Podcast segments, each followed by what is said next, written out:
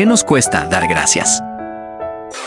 Parece que hoy como padres hemos fallado porque no hemos enseñado a esta generación estos valores fundamentales en el ser humano, el ser agradecido. La gratitud demuestra que sabe reconocer aquellos favores que le hacen. Cuando uno dice gracias o muchas gracias, provoca que el otro también le conteste y genera un momento bonito.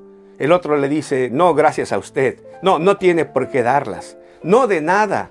Es, es, es mi privilegio. En fin, es una escena bonita provocada por la palabra gracias simplemente o la frase muchas gracias.